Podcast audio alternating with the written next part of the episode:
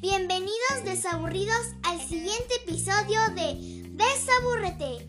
Estamos muy contentos de que nos hayan podido escuchar, no solamente en México, sino también en la bella Costa Rica. ¡Pura vida! Mi nombre es Yael y estoy aquí con mi hermana Yania. Juntos somos Desabúrrete. Si quieres que hablemos de un tema en especial en este espacio, no dudes en escribirnos a nuestro correo desaburridos.hotmail.com para hacérnoslo saber y con gusto lo abordaremos en nuestro siguiente episodio. Como ustedes ya saben, Desabúrrete se divide en tres secciones. Esta ocasión, nuestras secciones serán 1. Hora de dormir 2. Videojuegos y 3. ¿Sabías que? Esperemos que esta información sea de su agrado. Vamos a iniciar con nuestra primera sección, tiempo de sueño para los niños de 1 a 12 años. Ahora que estamos en casa, debemos mantener nuestros buenos hábitos de sueño. La Academia Estadounidense de la Medicina del Sueño sugiere que dormir suficiente debe ser una, una prioridad de la familia. Los niños de 1 y 2 años deben dormir de 12 a 13 horas. Los niños de 3 y 4 años deben dormir de 10 a 12 horas. Los niños de 5 a 7 años deben dormir de 9 a 10 horas. Y los niños de 7 a 9 años deben dormir 9 horas. Los niños de 10 a 12 años deben dormir 8 horas. Así que, desaburridos, duerman lo suficiente como si estuvieran asistiendo a la escuela. Es probable que se quieran dormir más tarde, pero eso te afecta a ti y tu salud.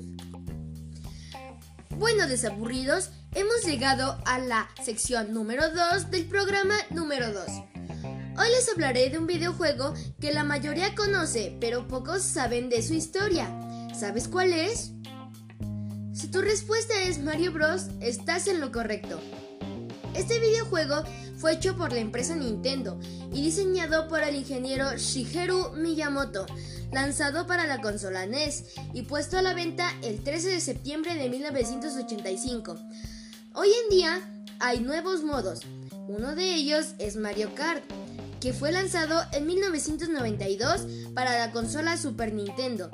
El videojuego más reciente de Mario Bros. es el Super Mario Smash, disponible para la consola Nintendo Switch. Si quieres saber más de los inicios de este videojuego, puedes preguntarle a tus papás y ellos seguro tendrán varios atajos para liberar a la princesa Peach de las garras terribles de Bowser. Espero que esta información haya sido de su agrado y nos vemos en la próxima sección número 2 de videojuegos. Y vamos a nuestra última sección porque el tiempo se acaba. ¿Sabías que las mariposas tienen receptores de sabor en sus patas? ¿Y sabías que las mariposas tienen una larga trompa semejante a los elefantes? ¿Sabías que los delfines al dormir apagan uno de sus hemisferios cerebrales mientras que la otra mitad permanece despierta? ¿Sabías que las jirafas alcanzan sus orejas con la lengua? Eso lo hacen para poder bañarse mientras que no tienen agua. Antes de terminar esta emisión, queremos mandarles saludos a doña Lorena, don Roberto, Sure y el profe David, así como a sus alumnos.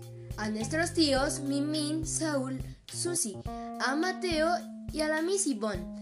De la misma manera, saludamos a la maestra Marisol y a su esposo Alex en los Estados Unidos. No podemos omitir a los niños de Tejupilco.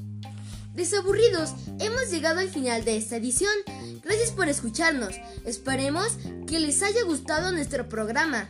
Si gustan, pueden enviarnos sus comentarios al correo desaburridos.hotmail.com. Nos vemos en la próxima edición de Desaburrete. ¡No faltes!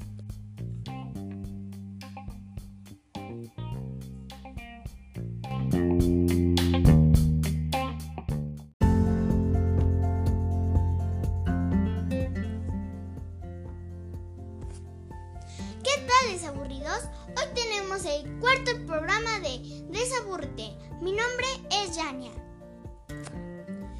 Hola, ¿qué tal desaburridos? Yo soy Yael y estamos con toda la actitud para iniciar este programa. Ahora ya estamos un poco más ocupados porque ya regresamos a clases desde casa. Pero queremos agradecer a todos los que nos han enviado sus comentarios a nuestro correo desaburridos.hotmail.com. En esta ocasión tenemos temas que esperemos sean de su agrado. Las secciones en este día son ¿Qué hacer o no hacer durante las clases virtuales? Hay una nueva liga de fútbol en México. ¿Y sabías que? Parece que este programa va a estar buenísimo. Antes de iniciar con nuestra primera sección, queremos darle las gracias a todos los que comparten nuestros episodios, para que así cada vez seamos más.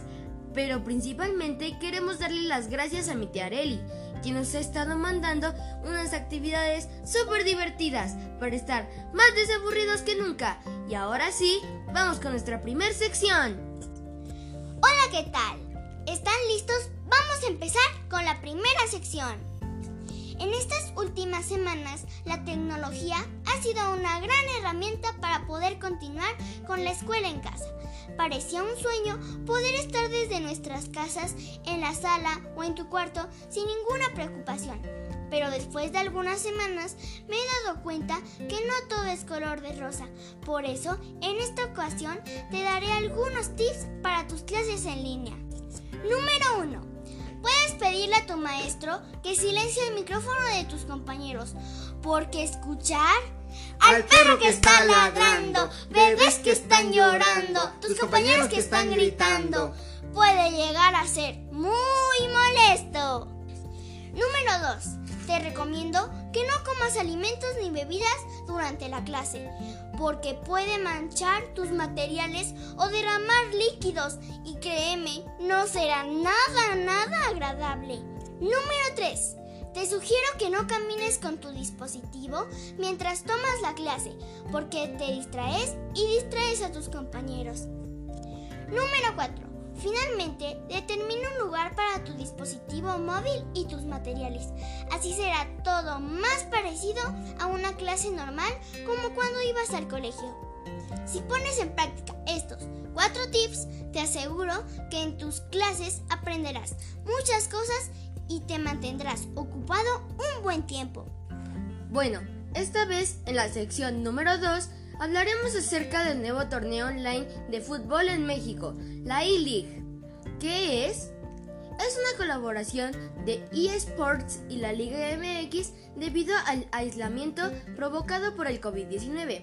El videojuego que se adopta para esta competencia es FIFA 20. Este consiste en lo siguiente. Por cada franquicia se escogerán a tres jugadores, quienes representarán a su equipo en el torneo Apertura 2020, en su fase regular. Cada semana tendrá dos jornadas, la primera lunes, martes y miércoles, mientras que la segunda se jugará viernes, sábado y domingo, dejando el día jueves como único día de descanso. Cuando termine la fase regular, ocho equipos pasarán a la liguilla, tomando como referencia el número de victorias, número de goles a favor y en contra. Durante la transmisión por las televisoras más importantes del país se podrá interactuar con los protagonistas de cada encuentro, mostrando frente a cámara cada uno de sus movimientos y reacciones. Esta opción de entretenimiento deportivo es altamente recomendable en la fase de contingencia, así que apoya a tu equipo preferido, pero si no tienes a ningún favorito, aún el Toluca es una gran opción. ¿Sabías que? Es nuestra última sección. Esperemos que les guste. ¿Sabías que las hormigas son capaces de levantar pesos equivalentes a 20 veces el de su propio cuerpo? ¿Sabías que un perezoso tardaría un mes en recorrer una milla? ¿Sabías que el volcán más pequeño del mundo se encuentra en Puebla y se llama Cuexomatle. Mide 13 metros y se creó en 1664, luego de una erupción del Popocatépetl. ¿Sabías que puedes mejorar la señal de Wi-Fi con papel aluminio, logrando que las ondas reboten y obtener una adaptación para distribuir el Wi-Fi por donde más se necesite? Hasta aquí hemos llegado. Esperemos que estas secciones hayan sido de su agrado. Pero antes queremos recordarles que ahora nos encontramos en la fase número 3 de esta pandemia.